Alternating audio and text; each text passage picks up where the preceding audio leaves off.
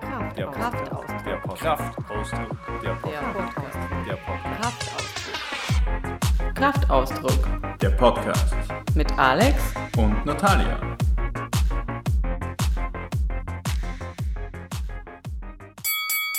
Guten Morgen. Guten Morgen, liebe Leute. Willkommen beim nächsten Kraftausdruck, dem wahrscheinlich wichtigsten Podcast des gesamten Universums, Richtig. In dem es darum geht, aus deinem Kopf herauszukommen und ins Handeln zu kommen, wenn du dich für, äh, was kann ich eigentlich in meinem Leben tun, interessierst. Genau. Und heute geht es darum, äh, wie kannst du online Geld verdienen? Das Thema, Yay. das, glaube ich, alle total beschäftigt und uns natürlich auch. Und da gibt es diverse verschiedene tausende Möglichkeiten und über die möchten wir heute sprechen. Welche sind gut, welche sind lukrativ, welche sind sehr arbeits äh, Intensiv. und ja. Was, was könnt ihr machen, um online Geld zu verdienen? Yay! Genau.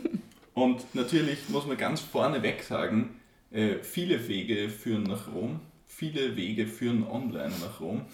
Richtig. Und es gibt natürlich unzählige Wege und wir haben die Weisheit leider noch nicht mit dem Löffel gefressen. Na, natürlich. Ja, also Ja, du schon, ja. Na, ähm, Spaß beiseite. Und äh, wir können natürlich, wir haben natürlich nicht äh, sämtliche Dinge durchleuchtet und wir haben auch noch nicht alles ausprobiert. Wir haben ein paar Sachen ausprobiert und ein bisschen was gelernt und über das wollen wir heute sprechen. Genau. Wir haben allerdings uns schon in den letzten äh, zweieinhalb Jahren sehr viel damit beschäftigt, mit sehr vielen Leuten gesprochen, sehr viel gelesen, sehr viel vor allem selbst ausprobiert. Und ja, alles, was, was wir davon gelernt haben, was für Möglichkeiten es gibt, äh, werden wir heute, heute erzählen. Und wir haben schon in der Episode 3, ortsunabhängiges Business, auch ein bisschen darüber gesprochen, so dieses Thema angedeutet, dass es im Grunde genommen drei drei Modelle gibt. Und das Modell ist tatsächlich, du, du bist nach wie vor angestellt und arbeitest irgendwie entweder äh, von deinem Homeoffice oder arbeitest remote von, von überall, je nachdem, was, was deine Firma erlaubt. Die zweite Möglichkeit, du bist tätig als Freelancer, in welcher Form auch immer, und machst einfach eine Dienstleistung. Oder du gründest tatsächlich den Online-Business, so ein äh, ja, so ein richtiges Unternehmen. Und was sind jetzt die, die Unterschiede zwischen diesen verschiedenen Sachen und vor allem, was für Geschäftsmodelle dahinter stehen? Äh, darüber würden wir in dieser Episode ein bisschen, ein bisschen genauer sprechen wollen. Und ich glaube, dass der, dass der Hauptunterschied zwischen den verschiedenen Geschäftsmodellen liegt in dem, ob es jetzt ein skalierbares oder nicht skalierbares Geschäftsmodell ist. Ja, genau.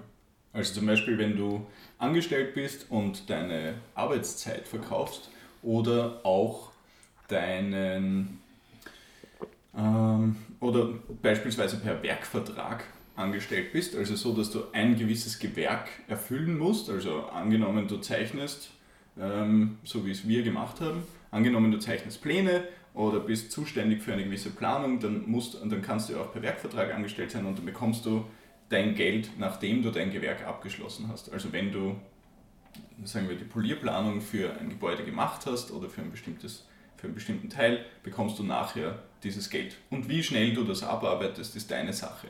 Aber du hast immer Arbeitszeit, die du investieren musst. Und genauso ist es natürlich auch bei der Anstellung. Also wenn du sagst, okay, du hast mit einer Firma einen Vertrag und die zahlen dir 40 Stunden die Woche, dann musst du einfach diese 40 Stunden die Woche erfüllen, egal wo du bist. Du kannst die Firma natürlich belügen und einfach nur 36 Stunden die Woche arbeiten und 40 eintragen, aber letzten Endes zahlst du immer ähm, Deine Bekommst- Arbeitszeit ein und bekommst genau, dafür Geld. bekommst dafür eine gewisse Ja. Summe, die ausgemacht ist. Das ist das, das, was nicht skalierbar ist. Genau, das ist ein unskalierbares System. Du wirst niemals sagen können, ja, ich mache jetzt 80 Stunden die Woche auf lange Zeit. Das Ja. wird einfach auf lange Zeit nicht funktionieren, sondern vielleicht ein paar Monate und dann ist es wieder aus, weil du ja einfach ein Mensch bist.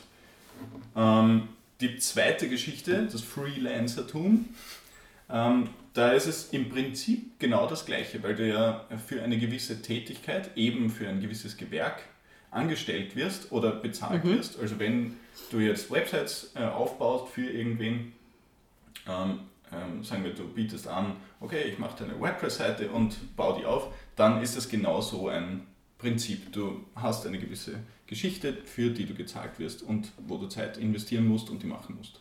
Genau, und was ist jetzt der Unterschied von nicht skalierbar zu skalierbar? Was, was heißt, dass ich jetzt ein skalierbares äh, System habe? Das skalierbare System wäre etwas, was sich von selbst verkauft sozusagen. Also wo du nicht aktiv da sitzen musst und die Kurbel drehen musst, damit sich dein Produkt verkauft.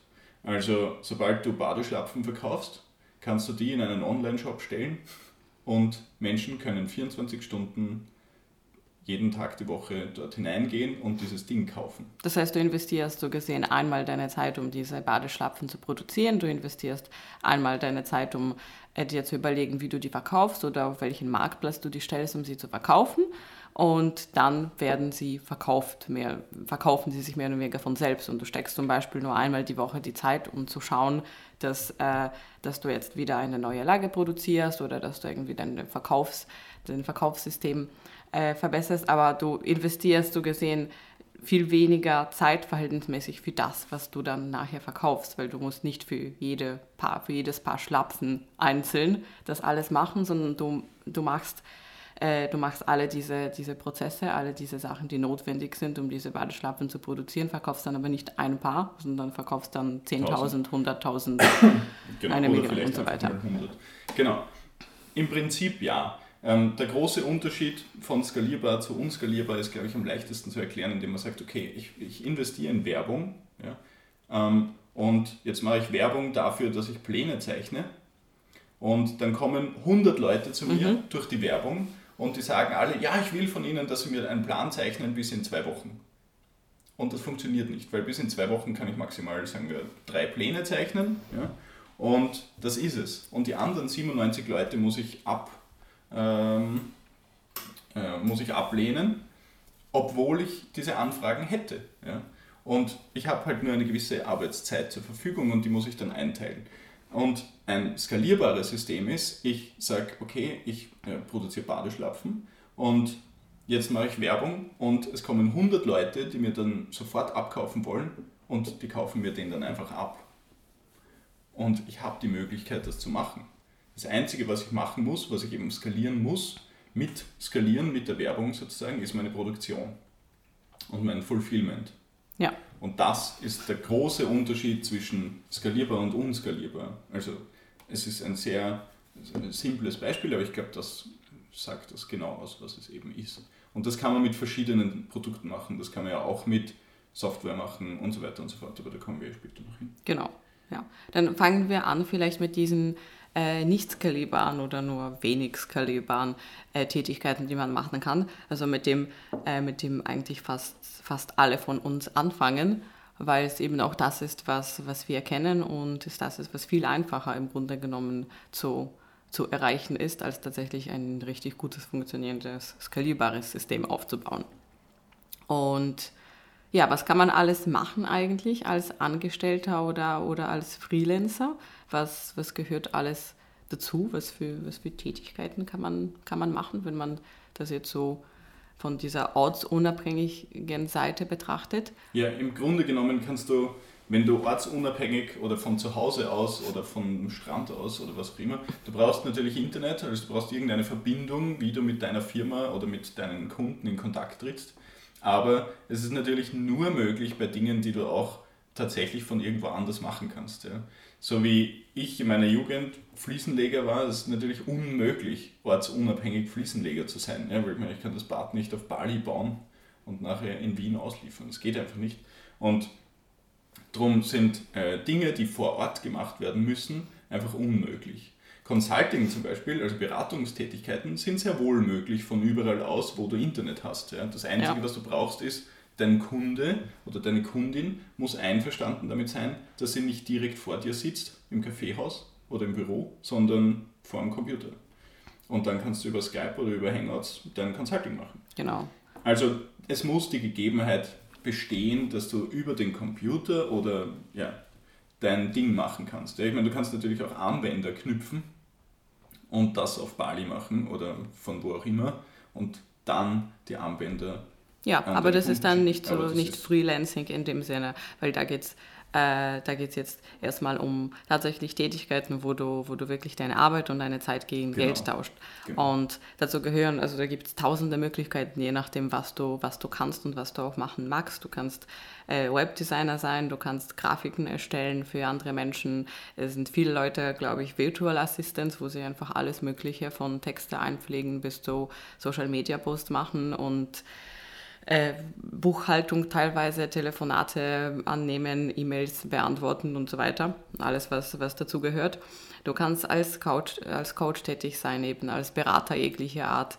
Äh, du kannst Texte schreiben, kannst Bilder machen für andere Menschen. Also da gibt es äh, sehr, sehr viele Möglichkeiten. Genau, alles, was in den Servicebereich fällt, ja. um irgendwelche Dinge zu organisieren und zu erfüllen, kannst du als Freelancer machen. Genau. Und das kann alles sehr, sehr nett und das kann auch lukrativ sein, ja. je nachdem, wie, wie gut natürlich die Branche ist, wie, wie groß die Konkurrenz ist und wie gut du dich auch verkaufen ja, kannst. Und wie schwer die Nische ist. Ich meine, wenn du ja. Assistent sein musst für die, Auswirkung, für die Auswertung soziologischer Studien, dann, dann wirst du das nicht einfach so machen, wenn du gerade die Schule abgebrochen hast und hinausgehst. Ja, du musst natürlich auch die entsprechenden Kompetenzen haben, um genau. gewisse Sachen zu machen. Genau. Äh, aber die, die größte Schwierigkeit, glaube ich, bei, bei Freelancern vor allem ist, weil wenn du Angestellter bist irgendwo in einer Firma, dann bekommst du ja von deiner Firma immer wieder irgendwas zu tun, im Normalfall, ja, außer die Firma geht unter und äh, du verlierst deinen Job. Aber solange die Firma gut geht, bekommst du immer was zu tun und alles passt. Aber als Freelancer musst du dich selbst um diese Sachen kümmern. Das heißt, du musst dir selbst diese Aufträge holen. Das heißt, Akquise ist das, was, glaube ich, vielen, vielen Leuten äh, den Schlaf auftraubt. Genau, Akquise ist generell das, was ja. allen Dienstleistern den Schlaf raubt. Und auch allen Unternehmern letzten Endes. Auch, ja. ja. Wenn niemand deine Badeschlapfen kaufen willst, äh, fehlt deine, also hapert an deiner Akquise. Ja. Aber genau, du musst mehr oder weniger deinen Kunden finden. Also du musst jemanden einen Auftrag an Land ziehen. Und das nennt sich Akquise und das ist das, was äh, wirklich schwer wird. Oder das, wo, wo es viele Plattformen gibt, die dann wunderbar sind, weil da hat man dann eine Akquise-Competition mit äh, Leuten, die in Indien sitzen oder so und die halt eben 5 Euro für ein Logo verlangen anstatt 100. Und das ist halt dann schwer. Ja. Weil damit kann man halt dann nicht mehr in der EU leben zum Beispiel, sondern nur mehr in Billigstlohnländern, weil dort ist halt auch alles so billig, dass man von den 5 Euro sich noch Essen kaufen kann und äh, ja, ihr genau. wisst schon, worauf das Das heißt, bei dem ist es auf jeden Fall auch wichtig, sich zu überlegen, okay, tatsächlich, wer, äh, wer sind meine potenziellen Kunden und wer ist meine potenzielle Konkurrenz? Genau. Weil äh, für Grafiken können mit mir schon die Leute eben in Indien oder wo auch immer, die die Logos um 5 Euro verkaufen, konkurrieren. Ja. Wenn ich jetzt zum Beispiel ein, ein Berater oder ein Buchhalter bin oder ein Coach, ja. Äh, da geht es halt nicht mehr so einfach, ja. weil da sind vor allem die, vor allem die Sprachbarriere ist da, ist da sehr stark, weil gerade bei, bei so eher äh, intimeren Sachen wie Coaching zum Beispiel, ich glaube, da, da fühlt sich jeder wohl, wenn er einen Coach hat, wo er mit der, in, in seiner Native-Sprache sprechen kann. Mhm. Und ich glaube, da achten Menschen auch viel mehr auf die Bildung, auf die, auf die Erfahrung und da ist, da ist es viel schwieriger, eine, ja, eine, eine, auf die Beziehung zu den also Menschen. Ja. Da, da fällt generell auch bei Freelancertum, es ist nicht nur ein Preiskampf. Es geht auch darum, also so wie überall geht es in der Akquise einfach darum, du verkaufst dich und eigentlich nicht dein Produkt. Das Produkt ist immer zweitrangig im Verkauf. Und daher ist es wichtig, dass du persönlich eine Beziehung zu deinen potenziellen Kunden und Kundinnen aufbaust, weil du ja letzten Endes dich verkaufst und weil der Kunde sehr wohl bereit ist, ein paar Euro mehr zu zahlen, wenn er zu dir einen guten Draht hat. Ja, das, das auf jeden Fall. So, ja. Wir sind Gerade alle in der Menschen. Dienstleistung. Mhm. Also, ja. Gerade wenn du mit, mit jemandem dann jeden Tag oder sehr oft genau. zusammenarbeitest. Genau, genau. Ja. Genau. Ähm, was noch dazu gehört, also was viele, viele Leute jetzt machen bzw. machen wollen, äh, Influencer sein. Es will, glaube ich, heutzutage yeah. jeder Influencer sein. Und wenn man Kinder fragt, was möchtest du werden, wenn du groß bist, sagen sie Vlogger. Mein Blogger ist mittlerweile schon fast out. Ja, ja vor allem Kinder müssen es schreiben lernen. Genau, aber Vlogger möchte jeder, jeder werden. Podcast ist natürlich auch total cool, ja, wie man sieht, wir machen es auch. Und ja, jeder will Influencer werden und das kann auch gut gehen und es gibt viele Leute, die das sehr gut machen und damit gut Geld verdienen. Mhm. Ähm, es ist jetzt aber auch kein, kein einfaches Brot und es ist auch eine Sache, die du im Grunde, wo du im Grunde genommen Zeit gegen Geld tauscht. Ja. Und natürlich, wenn du es gut aufbaust, wenn du jetzt einen riesen YouTube-Channel hast, dann kannst du sehr viel Geld wahrscheinlich über Affiliate-Marketing verdienen, über Werbung und so weiter. Das ist dann irgendwo eine Art passives Einkommen, für was du, äh, für was du direkt nicht viel machen musst. Aber die Sache ist, dass sobald du aufhörst, deine Fotos auf Instagram zu stellen oder deine Videos auf YouTube zu stellen oder deine Blogbeiträge zu schreiben. Das wird vielleicht noch eine Weile laufen, solange das Momentum geht, je nachdem, wie groß du bist. Aber irgendwann ist es vorbei. Ja. Das ist genauso wie du äh, äh, wenn du ein Gamer bist und auf Twitch einfach äh, Spiele spielst, ja, ist total super und ich glaube, das ist für viele Leute total cool, weil hey, ich spiele Spiele und Leute zahlen mir dafür, dass sie zuschauen. Das funktioniert aber auch nur so lange, solange du diese Spiele spielst. Wenn du irgendwann feststellst, ah, eigentlich möchte ich jetzt eine Weltreise machen in Länder, wo es kein Internet gibt. Pech. Pech. Entweder hast du genug verdient und kannst dann davon ein paar Jahre leben, hoffentlich. Oder du hast dir in der Zwischenzeit noch einen zweiten und dritten Einkommensstrom aufgebaut, mhm. das, dir, das dir dein Leben ermöglicht. Ja. Ähm, das heißt, ja, Influencer sein ist im Grunde genommen äh, äh, auch Zeit gegen Geld. Und ich glaube, was man sich auch da vor Augen stellen muss, was, was viele Menschen, glaube ich, nicht wissen, dass das eigentlich Werbung machen ist für andere, weil wovon leben Influencer? Davon, dass sie Werbung machen für gewisse Produkte äh, für gewisse Menschen und dafür bezahlt werden. Richtig. Generell sind fast alle, ähm, also Affiliate Marketing ist ja Marketing, so wie man das ja auch im Wort schon hört. Ähm, und natürlich Influencer, all diese YouTuber sein und so weiter und so fort, die leben mehr oder weniger alle von äh, Werbung zu einem ganz, ganz großen Teil.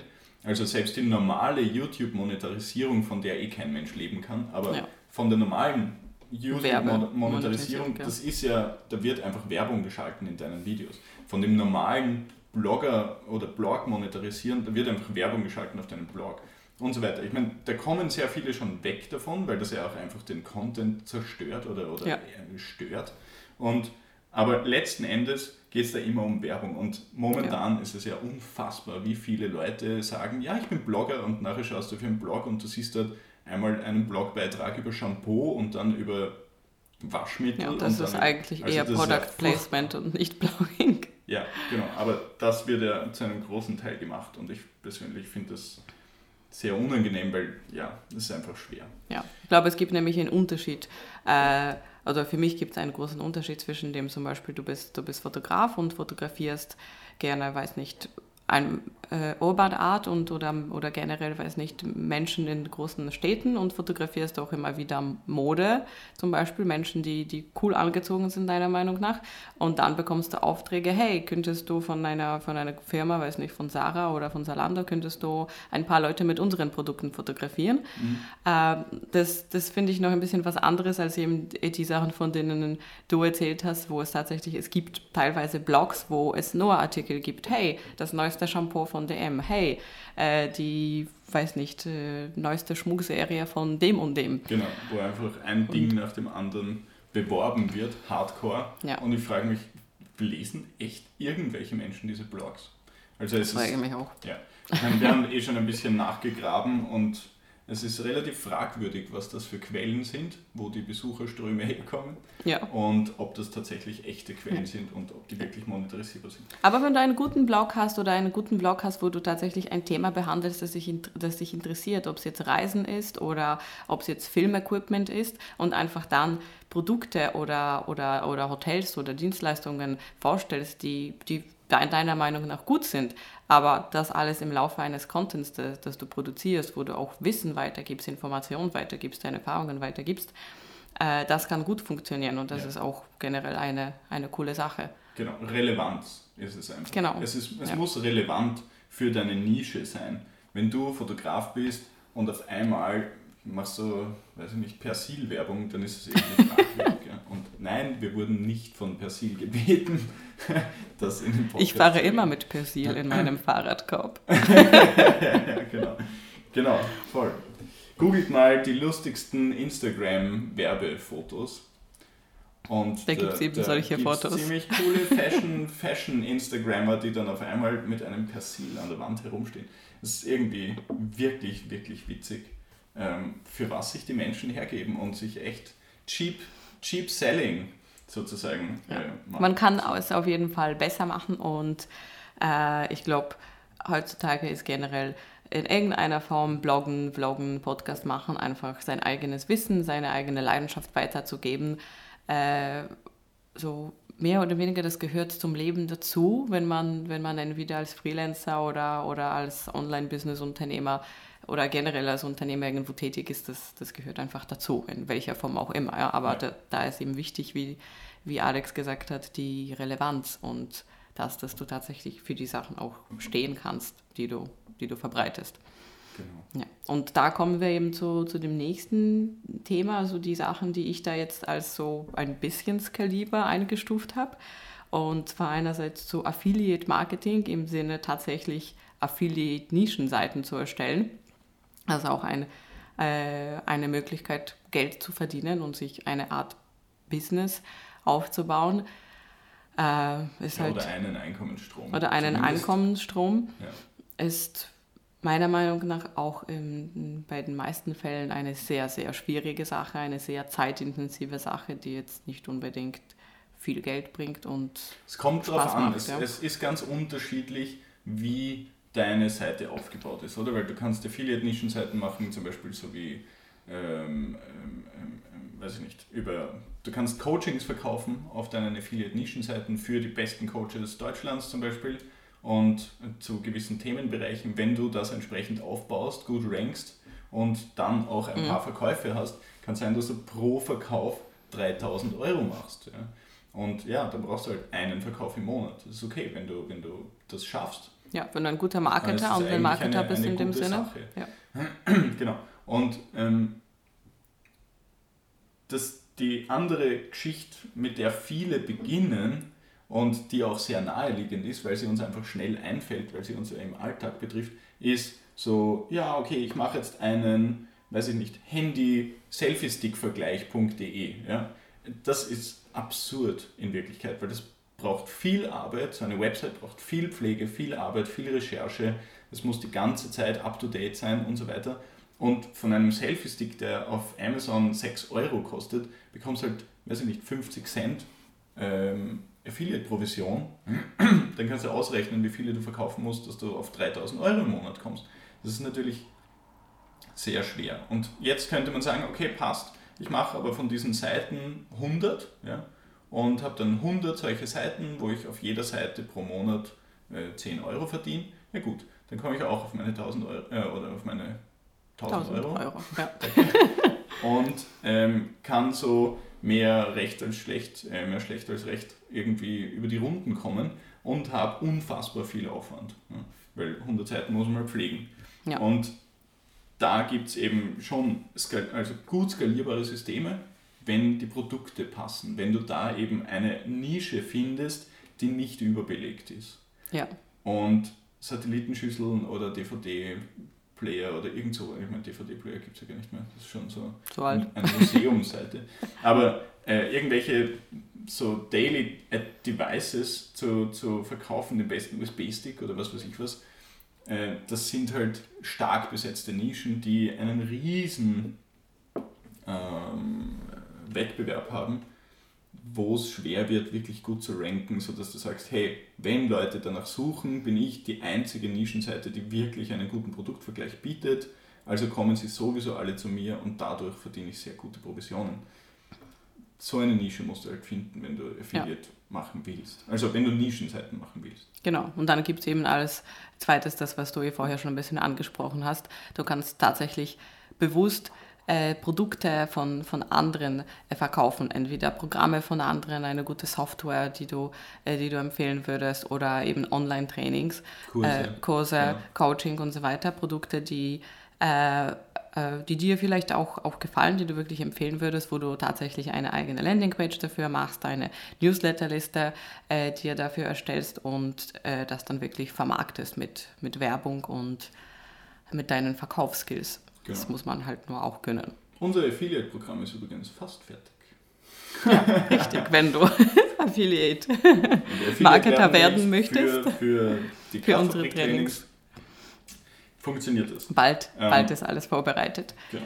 Ja, aber eben mit Affiliate Marketing kann man auf jeden Fall nach wie vor, glaube ich, gutes Geld machen, aber ich glaube, da muss man die entsprechende Leidenschaft dazu auch haben und die richtige Nische oder die richtigen Produkte finden und sich diese, die Verkaufsskills im Grunde genommen, die Online-Marketing-Verkaufsskills Genau. Ich aneignen. meine, dafür ist natürlich immer gut, einfach anzufangen. Ja, also sowieso. Go for it, such dir eine Nische, such dir, weiß ich nicht, äh, Computermäuse, ja, so wie meine allererste Nischenseite, mausvergleich.de. Ja, die war toll. Und die war total toll, ja, die gibt es nicht mehr. Also falls ihr jetzt alle googelt, die gibt es nicht mehr, waren nicht Da wirklich könnt ihr euch die Domain holen. Aber, aber es hat mir viel gelernt, das aufzubauen und diese ganzen Sachen zu recherchieren und da hineinzugeben, wie das überhaupt funktioniert. Ja, Ja, dann gibt es noch eine Sache, die auch schon seit einigen Jahren in aller Munde ist, und zwar Private Labeling über Amazon FBA. ja. Und was bedeutet eigentlich Private Labeling? Vielleicht ganz kurz. Und was bedeutet FBA? Ja, Private Labeling genau. bedeutet, dass du dir ein, dass du im Grunde ein MeToo-Produkt machst, wie man das so schön nennt.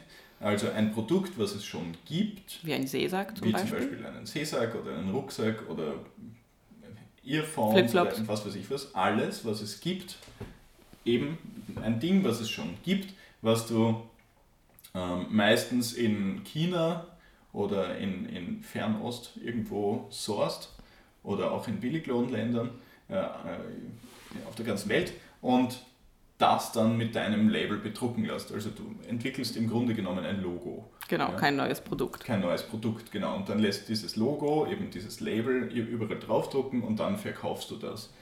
Wo auch immer. Meistens über ein Fulfillment-System, so wie zum Beispiel FBA, also Fulfilled bei Amazon. Und Amazon ist der größte Marktplatz der Welt, unter anderem deswegen, weil so viele Menschen ihr Private Labeling dort betreiben. Und wenn du zum Beispiel Seesäcke suchst, ähm, dann findest du dort 100 verschiedene Seesäcke, wovon, sage ich mal, 90 wahrscheinlich das identisch gleiche Produkt sind. In Wirklichkeit. Alle nur mit einem anderen Label drauf. Und im Grunde genommen ist das ein riesengroßer Dumpingpreiskampf, wo der eine ein schöneres Label hat und der andere 2 Euro weniger verlangt und so weiter und so fort. Und letzten Endes ist es genau dasselbe. Und sogar dasselbe Material und so weiter. Und das große Problem, was ich persönlich mit dem habe, warum wir uns auch dazu entschieden haben, genau das nicht zu machen, also kein Private Labeling zu betreiben, ist ähm, der Umweltaspekt und die gesamte Welt. Wir haben Genau. uns irgendwann dazu entschlossen, die Welt nicht mit Schrott zuzumüllen, weil letzten Endes genau das passiert. Ja, weil das große Problem bei Private Labeling ist, dass äh, die einzige Möglichkeit, damit es äh, damit's für dich lukrativ ist äh, oder damit sich auszahlt, ist eben Preisdumping. Du musst einfach billiger sein als deine Konkurrent, weil es meistens so viel Konkurrenz gibt.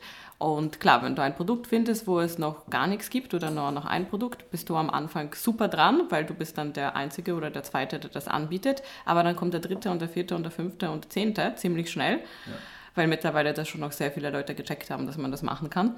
Und dann werden die Produkte immer billiger und immer billiger und immer billiger. Und erstens kannst du dann nicht mehr so viel verdienen und irgendwann zahlt sich gar nicht mehr aus, Ja, das, das zu so machen, weil niedrig. die Marge ist zu niedrig.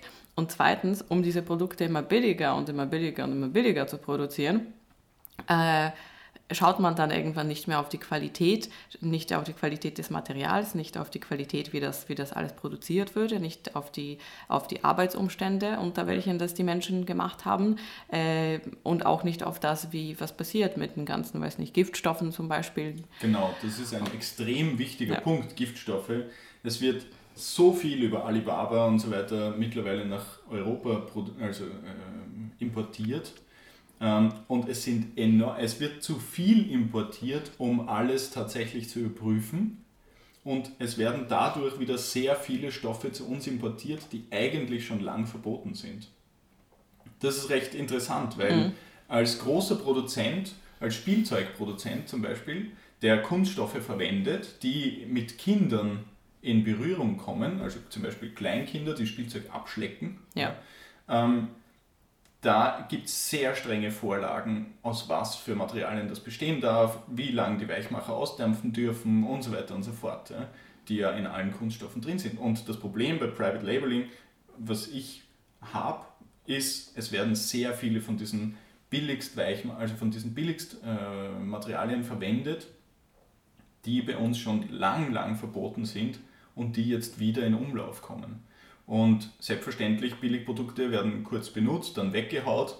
Ja, was passiert, wenn es weggehaut wird? Dann passiert eben wieder genau das. Deponien haben bei uns schon diese Vorrichtungen teilweise gar nicht mehr, um diese Dinge auszufiltern, weil diese Stoffe bei uns ja schon lang verboten, verboten sind. sind ja. Ja.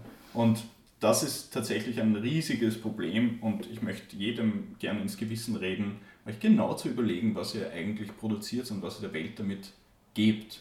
Genau. Da gibt es viele problematische Aspekte. Das heißt aber nicht, dass man jetzt keine physischen Produkte machen kann. Das ist nämlich genau das nächste Thema. Da kommen wir zu den wirklich skalierbaren Ideen oder skalierbaren Geschäftsmodellen. Darf ich, Und, ich möchte noch kurz einhaken. Ich möchte ja. zu dem FBA sagen, ich glaube, dass Fulfilled bei Amazon eine der besten Varianten ist, um einzusteigen in ähm, äh, den Produktverkauf, weil das natürlich ja. ein riesen Kaufhaus ist und es eine sehr intelligente Art und Weise ist, seine Produkte zu verkaufen. Aber was mir wichtig ist, ist, dass die Menschen darüber nachdenken und unsere lieben Zuhörerinnen und Zuhörer darüber nachdenkt, was ihr der Welt antut und dass es sehr wohl das wert ist, wirklich geile Produkte zu entwickeln. Aber eben mit Hirnschmalz und nicht mit Dumpingpreisdenken. Ja, darüber wollte ich eigentlich jetzt auch sprechen. Oh, äh, weil weil äh, es heißt eben nur, dass das Private Labeling schlecht gemacht wird, oft und schlecht gemacht werden kann, bedeutet das lange, noch lange nicht, dass man, dass man keine physischen Produkte produzieren kann. Und man kann auch genauso MeToo-Produkte produzieren, aber vielleicht mit irgendeiner Überlegung, okay, warum ist mein Produkt besser und nicht nur, warum ist mein Produkt billiger.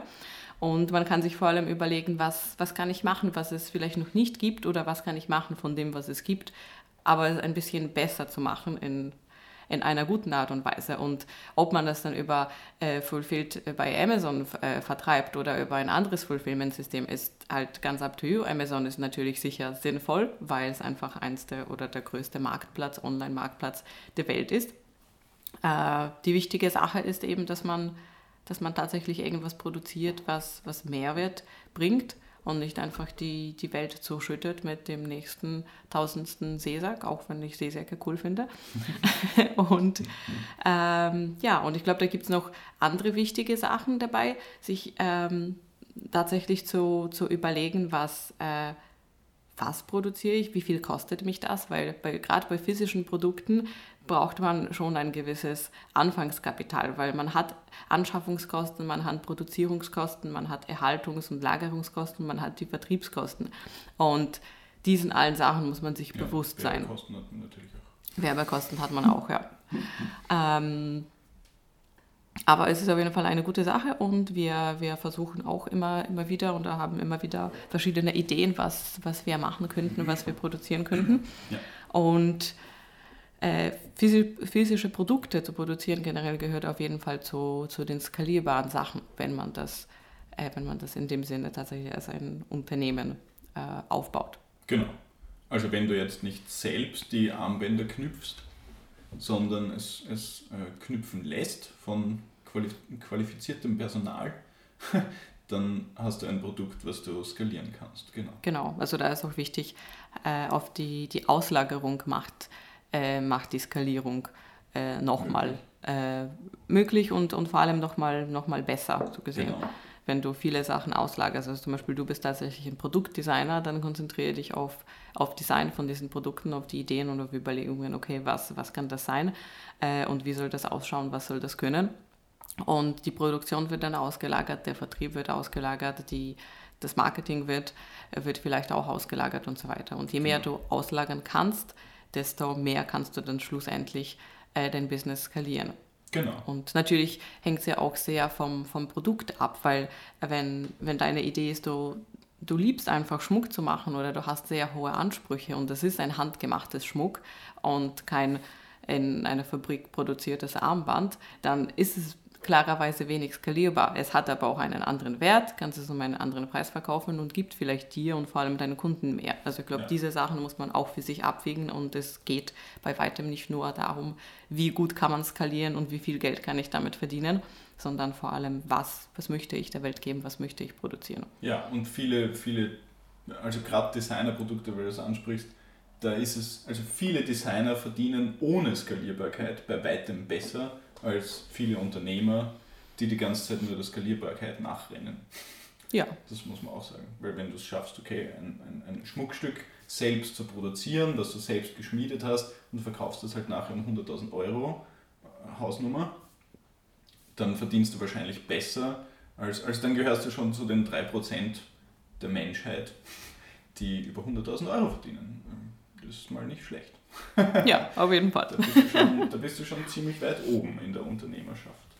Ja, also ist auf jeden Fall eine coole Sache und da kann man sicher einiges tun.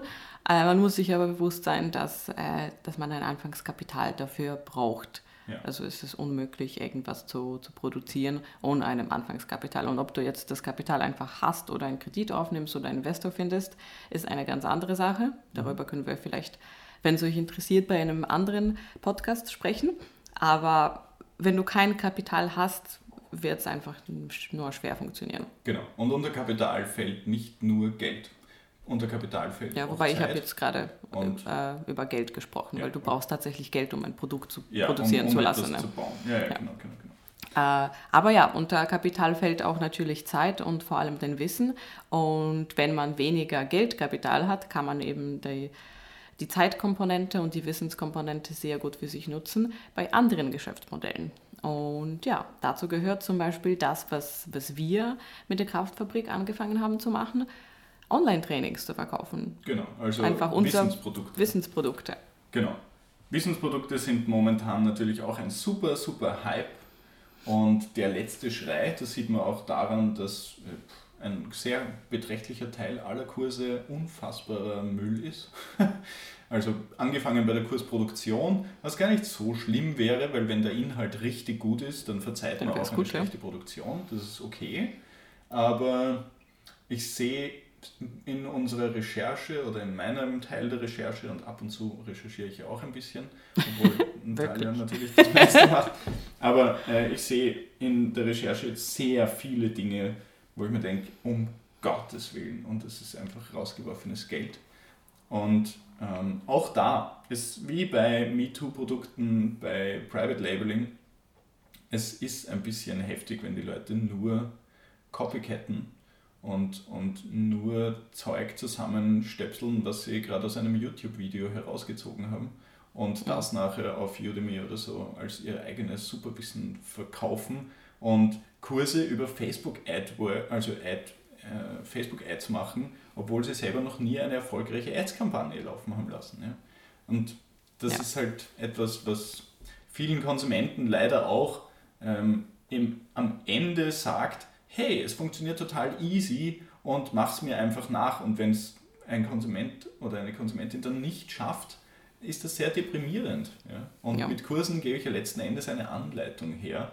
Und wenn die Anleitung nicht funktioniert, ähm, ja, dann ist es Also ich glaube, bei Online-Trainings gibt es äh, ein paar richtig gute und ja. da zähle ich uns natürlich dazu. Und Hoffentlich. da, da gibt es auch sehr, sehr viele schlechte, aber das ist wie bei allen Produkten. Es gibt ja, immer ein paar gute Produkte und sehr, sehr viele schlechte Produkte. Äh, deswegen ist es so wichtig, wenn du ein Wissen hast und das weitergeben möchtest, dann, dann schau, dass du das machst. Aber wenn du kein Wissen zu einem Thema hast, dann eignet, eignet dir vielleicht vorher an und, äh, mhm. äh, und versuche erst dann ein Online-Training daraus zu machen. Ja. Allerdings, um, um alle ein bisschen zu ermutigen, was, äh, was ich dazu sagen wollte, ich habe jetzt auch vor kurzem ein paar Beiträge darüber geschrieben, wo, wo liegt deine Kraft, wo, wo liegen deine Stärken und, und deine Schwächen und wie kannst du vor allem deine Skills nutzen.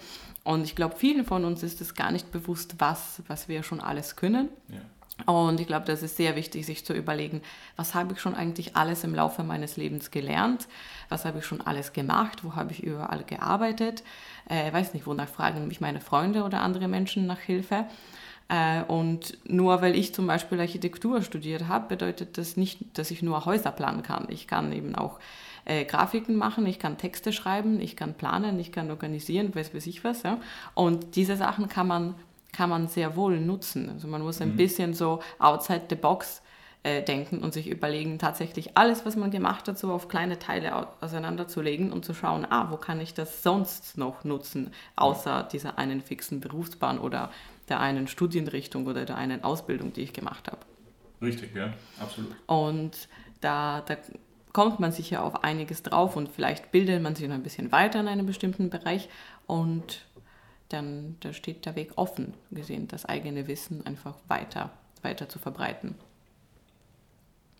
Ja, und dann gibt es noch, äh, außer digitalen Wissensprodukten, gibt es äh, gibt es generell digitale Produkte und damit meine ich eben diverse Tools und Apps und äh, Templates und Softwares und, äh, und so weiter. Und das braucht natürlich auch Wissen, um sowas überhaupt zu erstellen. Aber das ist, glaube ich, eine der meiner Meinung nach besten und coolsten Methoden, tatsächlich ein skalierbares, gutes System aufzubauen. Genau. Was und das ist so ein, ein, ein cooler Mix aus ähm, Dienstleistung und ähm, Wissensprodukt, unter Anführungszeichen. Genau, ja. Äh, oder und, Oft, ja. und, und Produkt. Also ja. es ist ja in dem Fall nicht physisch, weil eine Software kannst du halt nicht angreifen, aber es ist tatsächlich ein Produkt, Produkt was, ja. in der, was benutzt wird. Und ähm, oder Templates, Plugins und so weiter. Also ja. alle Dinge, die du halt am Computer produzierst, auch Logos und so weiter und so fort, können solche Produkte sein. Und äh, Darunter fällt eben SaaS, also Software as a Service. Ja, also zum Beispiel ein E-Mail-Anbieter wie äh, also ein Newsletter-Provider äh, wie Mailchimp oder ActiveCampaign oder Clicktip, genau. das ist das zum Beispiel so eine Software. Genau, zum Beispiel. Oder eine App ja. ist natürlich eine Software oder ein Plugin für WordPress oder WordPress an sich. Das sind alles Softwares und die kannst du sehr wohl zu einem sehr guten, lukrativen Produkt aufbauen.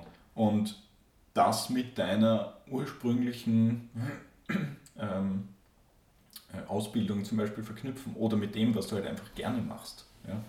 Oder du suchst dir einfach Leute, die gut programmieren können. Es, ist ja nicht zwangsläufig so, dass du programmieren lernen musst. Man muss ja auch nicht alles alleine machen. Genau, sondern soll man, auch soll gar nicht. genau.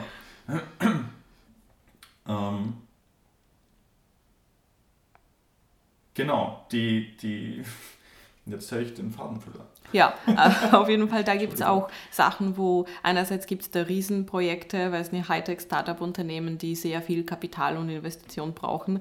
Äh, andererseits kann man auch mit, mit ganz kleinen Apps oder Tools anfangen, die man, weiß nicht, mit, äh, mit einem Freund zusammen in der Garage sozusagen, sozusagen oder auf Bali oder am Strand, am Strand äh, programmiert und, und das testet. Also da gibt es auch Möglichkeiten eben von ganz lean anzufangen bis ganz groß, je nach Idee, je, nach, je nachdem, was du auch machen möchtest. Ja. Äh, und ich glaube, das ist auch was, was ich, was ich sagen möchte, was mir da eingefallen ist, ähm, schon vorher wegen, wegen Konkurrenz. Wenn du zum Beispiel Grafiken machst, dann konkurrierst du mit einem Grafiker und dann aus Indien und dann ist es sehr, sehr schwer, da einen guten Preis zu bekommen. Und gerade bei digitalen Produkten, äh, ich glaube, weiß nicht, bei Dingen wie Plugins zum Beispiel, da, da gab es auch diese Konkurrenz bis jetzt sehr, sehr stark. Ich glaube, mhm. das wird sich jetzt ändern, mindestens in den europäischen Raum durch die neue DSGVO weil alle Menschen, die in Europa irgendwo tätig sind und diese Plugins benutzen, dürfen nur mit Plugins-Anbietern zum Beispiel arbeiten, die auch diesen, äh, diesen Regeln entsprechen, dieser, dieser Gesetzesverordnung entsprechen. Und da kann man, äh, kann man eben als Westeuropäer oder, oder Westler generell schon dieses ganze Wissen mitnehmen und sich stärker durchsetzen gegen eventuell diese, die billige Konkurrenz aus anderen Ländern, die das Wissen einfach noch nicht hat. Ja. Also ich glaube, da liegt momentan auch ein starkes Potenzial bei, bei vielen Sachen für, ja. für alle, die, die sowas diese Richtung machen möchten. Genau. Und auch ganz generell, fangt einfach an. Also das, was wir allen Leuten sagen, was in unseren Trainings rauskommt, das, was auf unserem Blog sehr wichtig ist, unsere Message ist, go for it. Schaut, schaut was ist das Gefühl, was ist dein Ziel, was ist das, was du machen möchtest. Ja. Und das ist auch vollkommen in Ordnung, Natalia hat noch irgendwas. Ja, ich habe noch gerade. was. Ja. ja.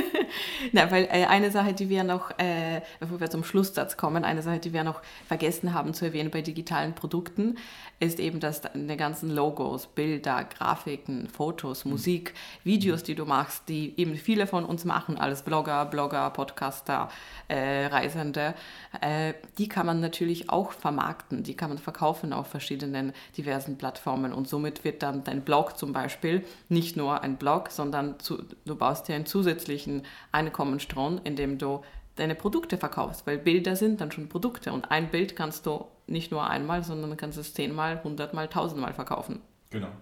Und ich glaube, diese Richtung sollten, sollten wir alle auch denken, dass wir produzieren oft sehr, sehr viel und es ist uns gar nicht bewusst, dass wir diese allen Sachen verkaufen könnten. Ja, genau. Also wenn du zum Beispiel, so wie ich, für, jedes, für jeden Blogbeitrag eine Zeichnung machst, die genau. ähm, dann als Produktbild oder als Blogbild dient, dann kann man auch beginnen, diese Zeichnungen anzubieten auf diversen Online-Marktplätzen zum Beispiel. Weil es ja mehr, also ich finde es immer schade, wenn ich ein Bild mache und das tatsächlich nur bei uns erscheint und nie wieder genutzt wird. Ja. Ich finde es wirklich schade. Also, und das ist bei vielen, vielen Fotos und, und, und Grafiken und Dingen so. Du kannst ja fast alles irgendwie über irgendeinen Marktplatz noch zusätzlich verkaufen und einen weiteren Einkommensstrom aufbauen, was mich auch noch dazu bringt, was bedeutet Unternehmertum? Unternehmertum bedeutet ja meiner Meinung nach nicht, dass du eine Firma machst und dann für diese eine Firma die ganze Zeit herumhüpfst, sondern dass du dein Einkommen aus verschiedenen Einkommensströmen aufbaust. Und dazu gehören eben unterschiedliche Dinge, die du unternimmst. Ja. Da sind Dinge wie zum Beispiel, sagen wir, du hast eine Anstellung, irgendwo und arbeitest vier Stunden pro Woche für irgendwen, ähm, das ist ein Einkommensstrom. Dann hast du eine zweite Geschichte, wo du jemanden berätst, das ist ein zweiter Einkommensstrom. Dann hast du äh, ein paar Affiliate-Nischenseiten, das ist ein dritter Einkommensstrom. Dann hast du noch ein paar Kurse, die du verkaufst, das ist wieder ein Einkommensstrom. Und aus dem allem setzt sich letzten Endes dein, dein, dein Geld zusammen. Und es kommt auch an unterschiedlichen Daten, was natürlich auch ganz gut ist und ein bisschen beruhigt. Gerade als Selbstständiger ist das eine sehr wichtige Sache, dass man immer ja. wieder mal Geld am Konto hat, weil es kommt ja einfach nicht am Ende des Monats oder nur, wenn, nur ganz selten. Nur weil es Ende des Monats ist. ja, genau. Und ähm, ich glaube, je mehr Einkommensströme man sich aufbaut, desto besser ähm, kann man schlafen. Genau. Und desto spannender wird es auch. Genau, desto spannender ja, wird es. Und das ist ja. Genau. Und es muss eben nicht dieses eine Ding sein, was mich davon leben lässt, sondern es kann ja einfach ein äh, Teil sein des Ganzen. Ja. Allerdings ist es sehr wichtig, dazu, vor allem wenn man gerade am Anfang steht, äh, zu bedenken, äh, du sollst auf gar keinen Fall mit allem auf einmal anfangen, ja. sondern eins nach dem anderen. Baut ihr erstmal einen Einkommensstrom auf, dann baut ihr einen zweiten dazu auf, dann einen dritten und so weiter, weil wenn du versuchst, genau. fünf Sachen auf einmal aufzubauen, wird keine funktionieren. Es ist wie Bergsteigen und Unternehmertum Schritt Schritt. ist ein Marathon und kein Sprint. Und genau, es ist wie Bergsteigen. Wenn du auf zehn Berge gehen willst, musst du einen nach dem anderen besteigen. Es geht nicht anders. That's it. Ja. Genau. Und das, was wichtig ist, der Schlusssatz, ist, genau. was ist dein Ziel? Es, wir sagen niemandem, hey, werd Unternehmer, mit aller Gewalt, weil es unnötig ist für viele Menschen. Viele fühlen sich total unwohl als Unternehmer und arbeiten gerne für jemand anderen und das ist auch grandios. Zum Glück ist es so. Ja, oder viele arbeiten einfach an Projekten, wo man, wo man gar nicht unbedingt am Anfang ein Unternehmen daraus machen kann, sondern man ja. möchte irgendwas lernen oder, oder mitmachen oder ein Teil von, von etwas Größerem sein. Ja? Und das ist auch einfach super. Und ich glaube, deswegen ist es, ist es so wichtig, sich vor Augen zu stellen oder diese Frage zu stellen, erstmal, was möchte ich machen, warum möchte ich diese Dinge machen.